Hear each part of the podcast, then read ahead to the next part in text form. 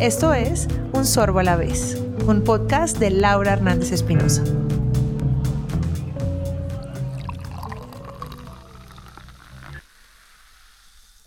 Bienvenidos a un nuevo episodio de Un Sorbo a la vez.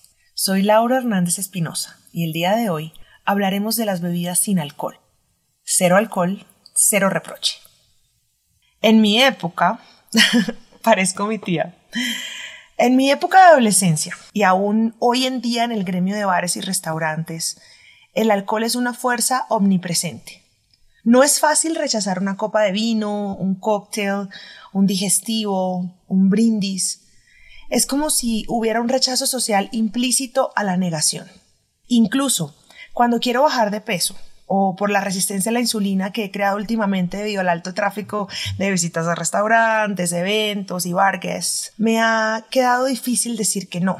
La gente dice, ¿insulina? Ay, pobre, ¿y cómo haces con tu carrera? Debe ser muy difícil, ¿no? Aclaro que la resistencia a la insulina es reversible en la medida en que pueda parar de tomar y comer por unos meses.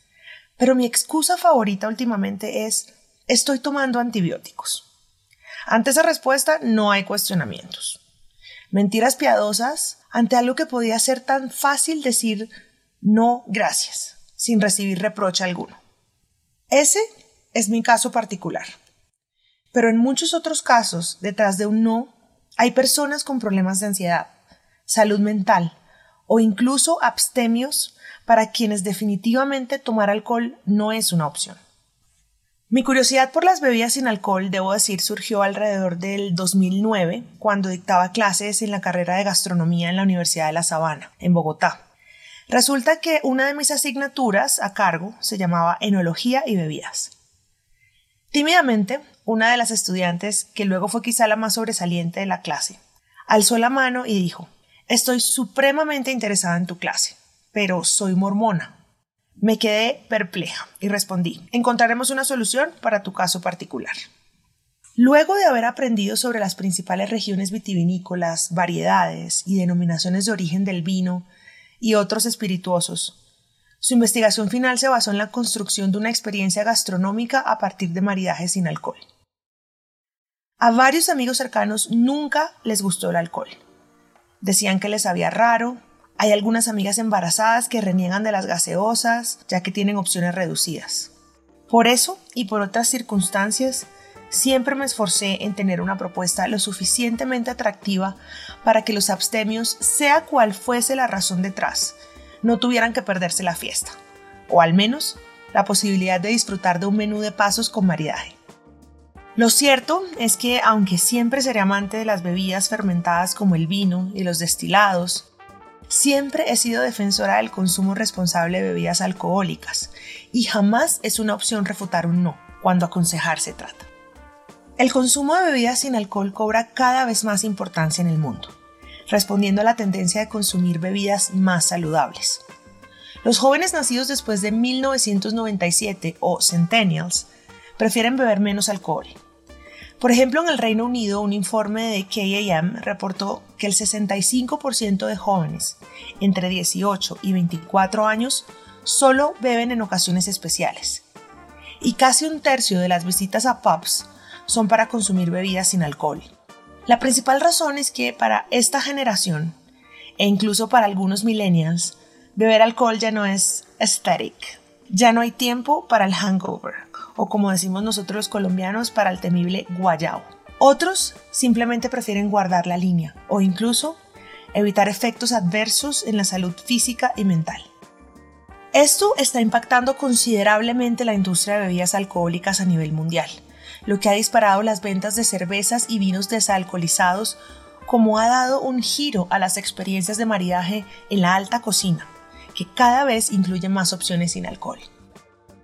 Entonces, cuando hablamos de maridaje sin alcohol, la gente me pregunta, ¿mocktails? ¿Jugos? Mm, ¿Cómo lo haces? Comencemos por el primero, mocktail. Viene de la combinación de cocktail y mock, que en inglés significa imitación, burla o mofa. Creo que no estoy sola al afirmar que la palabra devalúa, reduce e infantiliza la bebida. Cuando me dicen mocktail, lo primero que se me viene a la mente es un jugo de granadina con azúcar apto para niños. Lo mismo pasa con virgen o virgin, un trago puritano apto para frígidos. Los segundos, los jugos. Hasta en grandes restaurantes del mundo confunden un maridaje sin alcohol con meter cuatro vegetales con frutas en el exprimidor. No, señores, no se trata ni de mocktails ni de jugos. Se trata de propuestas serias en torno al diseño de bebidas. Una bebida sin alcohol o zero proof no necesariamente tiene que imitar a un cóctel. Al final y al cabo, no es alcohol y no tiene sentido que se sienta así. Las bebidas sin alcohol son un lienzo en blanco con un sinnúmero de posibilidades. Creo que las mejores bebidas sin alcohol vienen de hidrolatos botánicos, que tienen la suficiente viscosidad, es decir, el peso y la sensación en boca que dilatan la dilución de los sabores. Los hidrolatos son destilados sin alcohol. Es un extracto acuoso que se obtiene mediante un proceso de destilación con vapor de agua. Para la obtención de un hidrolato se pueden usar distintas partes de la planta, flores, hojas, tallos, raíces, etc. Junto con mi equipo hemos desarrollado una serie de destilados para generar aprovechamiento de algunos cítricos y otros ingredientes desechados por el equipo de cocina. Lo hacemos en nuestro alambique de cobre y no requieren de una técnica tan rigurosa como los destilados de sustancias hidroalcohólicas, en los que sí hay que separar colas y cabezas. También tenemos uno de siempre viva, la flor anaranjada que adorna las montañas del campo caucano, y que realizan y nos envían mes a mes los campesinos de la región, como parte de un proceso comunitario de generación de ingresos. Una de las marcas que más me ha llamado la atención por su increíble propuesta es Botan Distillery. Venden mezcla de hidrolatos como el de cítricos jengibre, el Juniper Garden, que es una mezcla de enebros y flores del jardín, otro llamado neblina de pino, por mencionar los que más me gustan. Por si fuera poco, tienen cócteles y vinos sin alcohol. Me parece, como dirían los españoles, una auténtica pasada.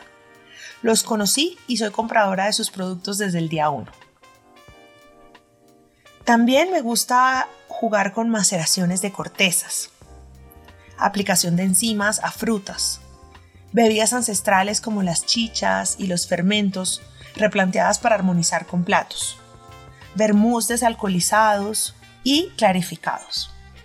El universo es el límite, y más aún con una biodiversidad como la de los países tropicales, como la nuestra en Colombia. Nuestra agua de bosque seco con corteza de guásimo, hojas de almendro, flor de salvia y manzanilla en base de guayaba agria, marida con una ronda de aperitivos que incluye batata, macambo y berenjena.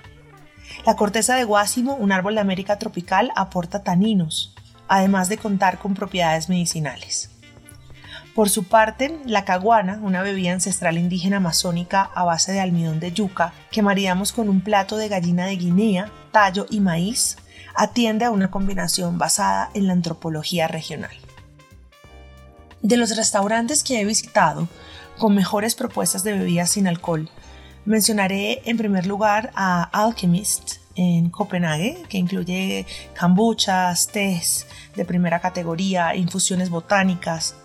Central también la tiene clarísima. Y disfrutar en Barcelona desalcoholiza todos los vinos y bebidas que ofrecen el maridaje con alcohol, que me parece muy interesante. Pero para seguir ahondando en este tema, tengo una invitada que la admiro, no solo porque compartimos el diseño de bebidas y la hospitalidad, como pasiones, sino por su cuidadoso trabajo y dedicación científica y antropológica, que dedica a todas las propuestas que hace. Esther Merino es española, trabajó para importantes restaurantes como Noma y Alchemist en Dinamarca.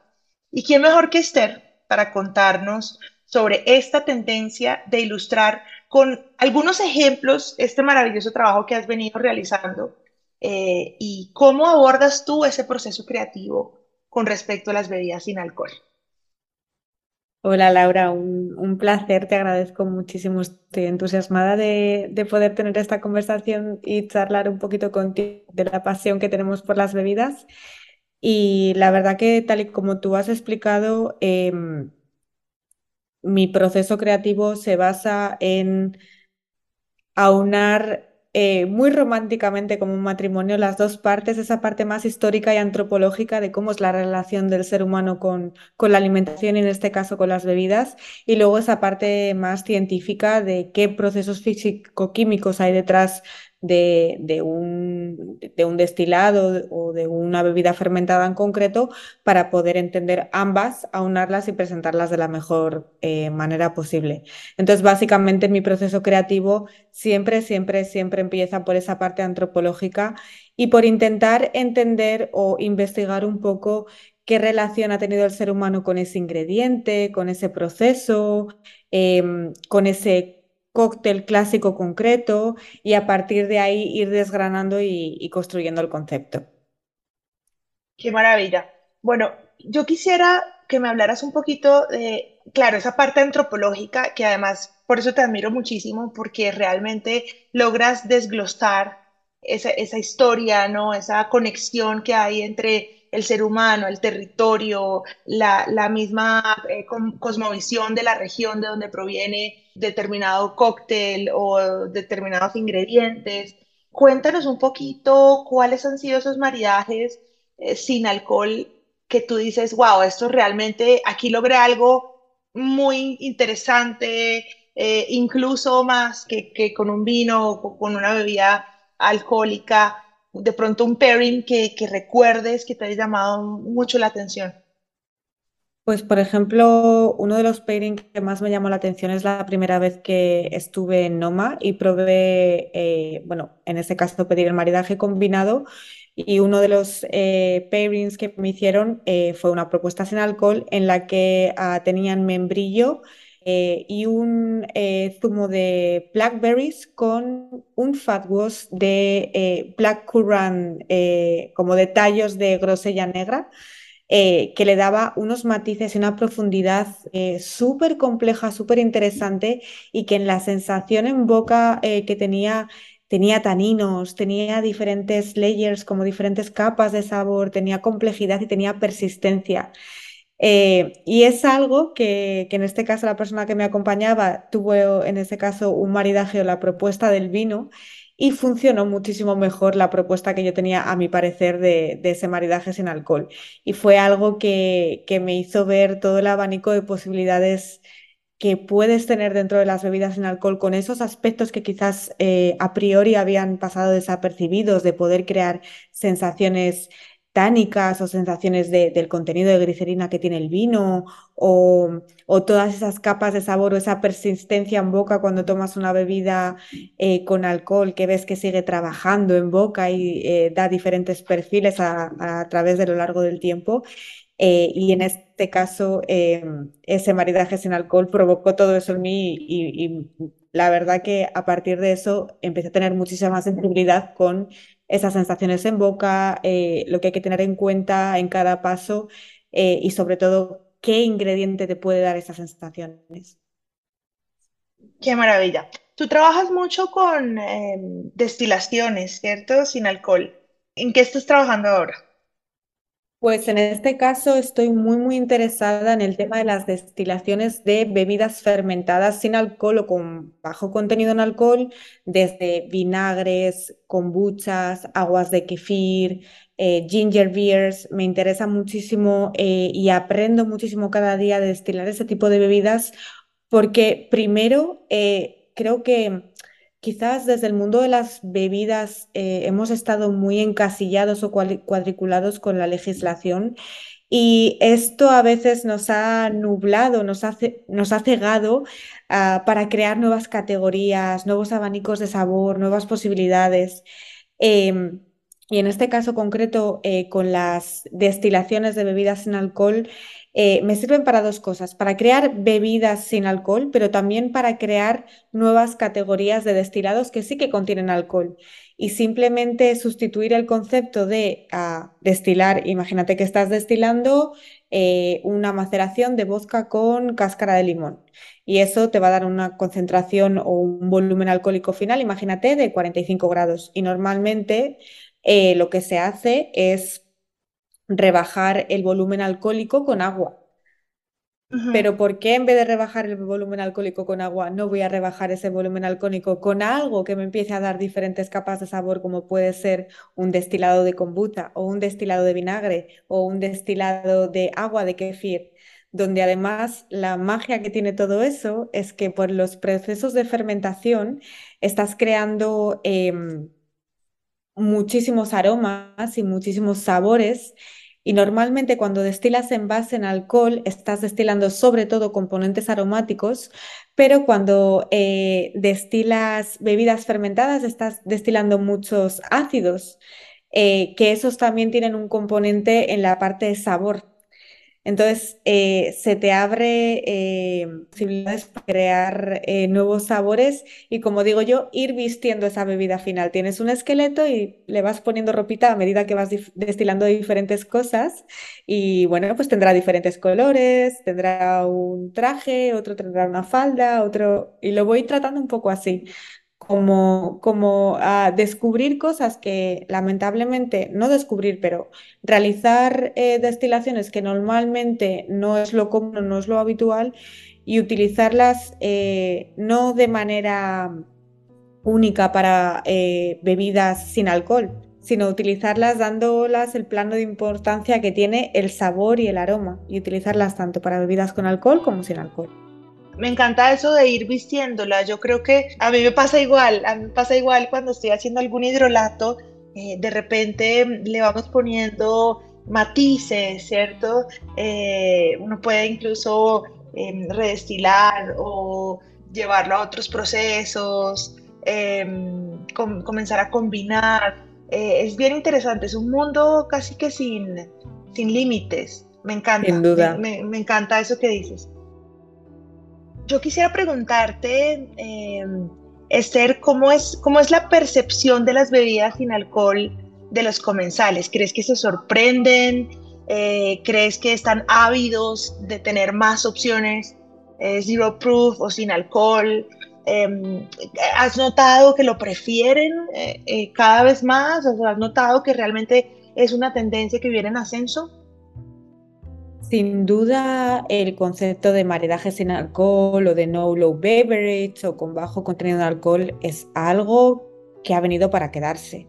Que siento, tengo varios sentimientos encontrados. Por una parte, eh, el cliente lo pide. Yo como clienta me gusta a veces disfrutar de propuestas sin alcohol o mixtas. Eh, me gusta lo rico, me gusta lo delicioso y eso no está reñido con que tenga o no tenga alcohol. Entonces, en este sentido, dentro de los sentimientos encontrados que tengo, creo que sí, que la gente está ávida y con gran expectación por el tema de los maridajes o las propuestas de bebidas no alcohólicas que de verdad les sorprendan y que de verdad tengan la misma calidad y que estén en el mismo plano de importancia que una bebida con alcohol es que una bebida sin alcohol no es mejor ni peor que un vino. Pero evidentemente, si la tónica o la normalidad ha sido ir a un restaurante y que eh, el vino te lo sirvan en una copa de cristal fino, con un servicio exquisito, con una performance y una interacción increíbles, y cuando pides algo sin alcohol se quede en una soda, un refresco o algo que te sirven en un, paso, en un vaso casi que de plástico, que tú sientes que no hay el mismo mimo ni el mismo cuidado detrás de ello, evidentemente el ser humano tiene algo muy bueno que la antropología lo define muy bien, y es que nosotros detectamos la firmeza de lo real y detectamos el temblor de lo falso. Y cuando algo no está hecho con el mismo cariño, ni con el mismo respeto, ni con el mismo nivel de atención y de profesionalidad, nosotros lo vamos a percibir lo pongan como lo pongan, aunque salgan eh, fuegos artificiales de la bebida o del vaso, nosotros lo vamos a percibir y vamos a sentir ese cariño, ese mimo, ese cuidado o esa explosión de sabor, sin que esté reñido con que tenga o no tenga alcohol. Entonces creo que, que es algo que es tendencia, que es algo que va a ir a más, que es algo que gracias a personas como tú y que muchos profesionales han ido sembrando eh, esa sensibilidad que hay que tener con, con el mundo de las bebidas, tengan el contenido de alcohol que tengan, Y creo que es algo que está mejorando mucho, que se está ampliando y que evidentemente eh, todo va de la mano. Si se mejora y se amplían las propuestas, evidentemente los clientes van a pedir más, van a consumir más y van a estar más abiertos y van a confiar más, en este caso, en el personal de sala, servicio y atención al cliente para que les ofrezcan diferentes propuestas. Así es, estoy de acuerdo contigo. Hay que, hay que dejar que las personas que se sienten, que tomen alcohol, que tomen bebidas sin alcohol, perdón, hay que dejarlas que no se sientan como parias, que no se sienta como eh, el esfuerzo que hay que hacer para atenderla, ¿no? Como a veces pecamos en el servicio por eh, tomar estas, estos requerimientos o estas solicitudes como una piedra en el zapato y hay que comenzar a verlos como una oportunidad eh, y como una manera también de ofrecer la experiencia y extenderla a todos los comensales, ¿no? Y esto lo hablo en todos los niveles. Eh, también, por ejemplo, en la inclusión de platos vegetarianos, eh, que bueno, ya ese es otro tema que se sale del podcast, pero hay que poder ser creativo y poder presentar una propuesta que, en la cual los comensales se sientan que realmente hay una política de hospitality, porque realmente se, piensan en se piensa en todos los detalles, ¿no? Sin duda, sin duda, y creo que es algo que, como tú indicas, es que está intrínseco en el mundo de la hospitalidad y del servicio. Es que el servicio no deja de ser una representación de algo que todos tenemos como personas. Siempre que un amigo, un familiar viene a vernos a nuestras casas, ¿cuál es nuestro objetivo?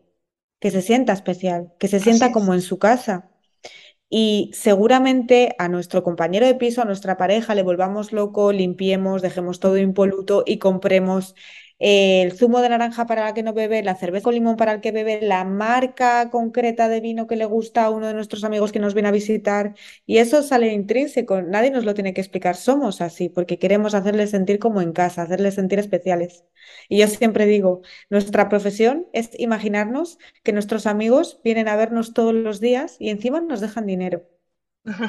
Y a veces esa cosa tan obvia se nos olvida por, esos prejuicios que tenemos o como tú has indicado a veces eh, les tratamos como parias o como algo diferente cuando no es así y está intrínseco en nuestra profesión. Sí, estoy de acuerdo contigo con eso. Bueno, ¿crees que se vaya a volver un negocio? Eh, ¿ves, por ejemplo, que ya hay algunas eh, oportunidades de mercado que han sido aprovechadas? Yo lo veo muy claro con, con, algunas destilerías eh, sin alcohol, pero ¿crees que los restaurantes ya lo están viendo como parte del modelo de negocio? Eh, por lo menos en alta cocina, eh, yo creería que sí. En Europa, ¿cómo ves tú el, mercado de bebidas sin alcohol? En Europa, en, los dos últimos restaurantes de fine dining en los que he trabajado, he visto cómo en, en un año eh, la venta de bebidas o de la opción de maridaje no alcohólica ha pasado de un 10% hasta casi ser un 25% de la, del cómputo total de ventas en, maridajes de bebidas. Entonces, evidentemente es algo que está subiendo mucho. Y luego los principales observatorios o, compañías de, análisis. Eh, hace poco eh, leía uno que venía de Estados Unidos que decía que era la primera vez que el income o el beneficio que estaban sacando las empresas o compañías que estaban produciendo no low beverage, bebidas sin alcohol o con bajo contenido en alcohol, estaban llegando a, los márgenes que tienen eh, a los márgenes de beneficio, no evidentemente a, la suma total, al beneficio total de dinero que sacan, porque evidentemente el alcohol es más caro, pero que se estaban acercando a ese margen de beneficio de la industria asociada al alcohol. Entonces, esto es algo muy, muy importante que, tenemos que tener en cuenta. Sin duda es una oportunidad de negocio y ya no solo es una oportunidad de negocio, sino que creo que también se está convirtiendo en un campo nuevo de, de investigación también eh, en cuanto a, que si la sociedad lo demanda, evidentemente ahora se están investigando nuevas levaduras o haciendo levaduras tiolizadas que puedan eh, crear eh, compuestos aromáticos que crean levaduras que hacen fermentaciones alcohólicas e intentar aplicar nuevas levaduras que no hagan fermentaciones alcohólicas, pero que que creen eh, otros perfiles de sabor parecidos. Eh, se está investigando muchísimo también en toda la percepción sensorial eh, y todo el, todo el, análisis sensorial para poder crear nuevas categorías de bebidas que se acerquen a lo que el cliente está demandando.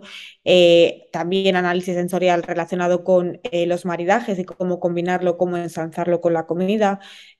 sin duda es una oportunidad de negocio y sin duda en crecimiento ambas.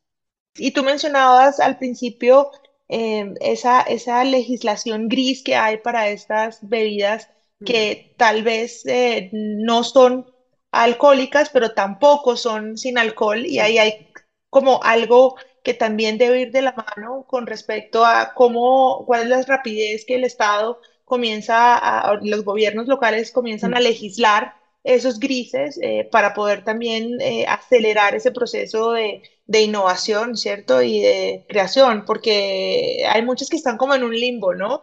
Aquí por, ejemplo... Al final, seguro que tú eh, lo has vivido también, esos vacíos legales muchas veces a ti te limitan como desarrollo de bebidas y dentro de tu campo de creatividad. con todos los parámetros que tú o, o, el seguimiento que haces en diferentes parámetros de pH o de cantidad de alcohol o, o cualquiera que sea el parámetro, muchas veces eh, es tu criterio propio porque estás ávida de legislación por parte de, las instituciones gubernamentales y es algo que en Europa, por ejemplo, tenemos una legislación alimentaria diferente a la de Estados Unidos e igual pasará en Latinoamérica. Y tengo que decir que sí que en Estados Unidos ha habido varios eh, precedentes o varios casos importantes, sobre todo con el tema de las kombuchas y de este contenido en alcohol, que eh, yo, por ejemplo, en el último em, restaurante que trabajé en Alchemist, cada vez que producíamos kombucha, cada, cada batch, cada lote, lo destilaba para asegurarme que que, estaba por debajo de 0,5, que en este caso es lo que marca la legislación europea. Pero también me ayudaba a entender los procesos de que, por ejemplo, una fermentación no es uno más uno es igual a dos, sino que es un proceso vivo en el que la sensibilidad mía como, como sumiller de bebidas o como bartender o como desarrolladora de bebidas me hacía tener una sensibilidad muy alta de, uy, este pH está más alto de lo normal, estos bricks están más bajos, creo que aquí ha tenido más acción la levadura que la bacteria. En efecto, lo destilo y veo que, ah, que tiene más contenido en alcohol del esperado y no lo puedo poner como, como maridaje no alcohólico. Y creo que, que ahí ah, pues tengo que agradecer a personas como, como tú, a muchos otros profesionales que me han motivado a que, pese a que muchas veces las instituciones no nos den herramientas eh, eh, de legislación eh, para guiarnos un poco el camino en la producción de bebidas, creo que habéis tenido la, firmeza de, crear parámetros, de apostar siempre por la calidad, por el seguimiento de las bebidas y bueno, pues si no os lo daban ya lo hacíais vosotros. Así es, bueno, a veces hay que ser disruptivo y uno quisiera tener parámetros para seguir, pero a veces es complicado y bueno, creo que eh, en eso sí, en eso sí creo que eh, he sido bastante rebelde desde que comencé a hacer bebidas porque me gusta hacer cosas que no, que no existan eh, y denominarlas con denominaciones que no existen, con grados que no se suelen usar, ¿no? Para bebidas alcohólicas especialmente. Entonces, bueno, me parece muy interesante y, me parece también, ya para terminar, este, alucinante la manera en que abordas científicamente todo lo que haces. Tú me contabas que, que tú no eres ingeniera química, que tú, em, digamos, no tienes una formación académica eh, que te haga tener unas bases en cuanto a física, en cuanto a química. ¿Cómo llegas tú? Eh, y ya saliéndome un poco a lo personal, ¿cómo llegas tú a, poder eh, tomar todas esas herramientas eh, y aplicarlas a lo que haces y cómo te, te, obsesionas y te comienzas a maravillar con este mundo de, de, la, pues, de la y las bebidas, o sea, ¿cómo fue ese proceso?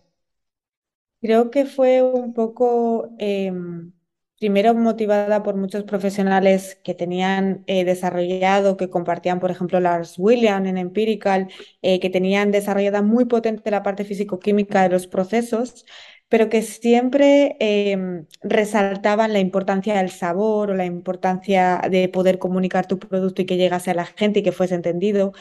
Y fue muchas veces esa frustración que arrastraba con, ¿por qué la historia, la antropología, no es considerada como una ciencia tan importante como las ciencias químicas o biológicas. ¿Por qué no? Eh, no es ni mejor ni peor, es diferente y ambas son necesarias. Entonces creo que fue un trabajo de responsabilidad el decir, vale, si yo estoy defendiendo que, que, ambas son importantes, tengo que hacer que en mi trabajo y en mi día a día ambas estén en el mismo plano de importancia y ambas sean importantes. Eh, y evidentemente aquí tengo que dar las gracias a todos los investigadores científicos que ponen a nuestra disposición artículos científicos, papers, publicaciones académicas, eh, que bueno, a mí ahora me cuesta menos trabajo eh, entenderlas porque poco a poco pues voy creando una base de conocimiento, pero que al menos me han dado la oportunidad sin tener ningún tipo de formación o de background a empezar a entender que es un proceso de serificación, que es un proceso de separación y mirar los diferentes puntos de ebullición cuando estoy destilando, que es la concentración alcohólica y, que me han ayudado a introducirme en ese mundo y a entenderlo para poder aplicarlo en mi día a día. Entonces creo que sobre todo es dar las gracias a las personas que, que nos dejan ese legado y que realizan estos estudios y que sobre todo hacen ese open source de, información y lo ponen a disposición para que los demás lo podamos entender. Absolutamente admirable. Yo tengo un grupo de ingenieros químicos de, los que he aprendido muchísimo, porque por supuesto también tengo formación en ciencias sociales y como sommelier, eh, pero hay que ahondar para entender el mundo de las bebidas eh, y bueno, y, aprender cada vez más, ¿no? Eh, de, la mano de, especialistas y de expertos, porque realmente los universos cuando convergen eh, aparecen nuevos, nuevas miradas, ¿no? y ahí es realmente cuando, cuando the magic happens, cuando la magia pasa. Sin duda, cuando ambas ciencias trabajan en conjunto es algo imparable. Yo lo definiría así, algo imparable. Qué maravilla, este. Bueno, quiero darte las gracias por haberte tomado estos minutos para compartir con nosotros en un sorbo a la vez. Em, nuevamente eh, estoy muy contenta de poder conocer un poco más eh, acerca de ti y acerca de la propuesta de bebidas eh, y tu universo, no solamente de bebidas con alcohol y sin alcohol, Así que bueno, eh, espero pronto eh, poderte, poderte ver y conocer en persona. Te mando un abrazo enorme y de verdad mil gracias por haber participado en un Sorbolar. A ti, Laura, gracias y sobre todo, eh, bueno, aprovecho a darte las gracias personalmente por por ser una motivación para mí y un ejemplo de, cómo a través de las bebidas se puede compartir, se puede ser un montón, un motor de cambio, de integración y, de impacto en, en la sociedad. Así que de corazón, gracias. A todos, muchas gracias por haber llegado hasta aquí. Esperamos les haya gustado y sigan acompañándonos con más y más contenido en el que abordaremos invitados especiales, experiencias de viaje, descubrimiento de ingredientes y bebidas, por supuesto. Si te gustó este episodio, no olvides suscribirte en tu plataforma de podcast favorita, recomendarnos con un amigo y dejarnos un saludo o lo que quieras decirnos en nuestras redes sociales arroba Laura Sommelier. Te deseo un feliz día y recuerda que la vida se vive un sorbo a la vez.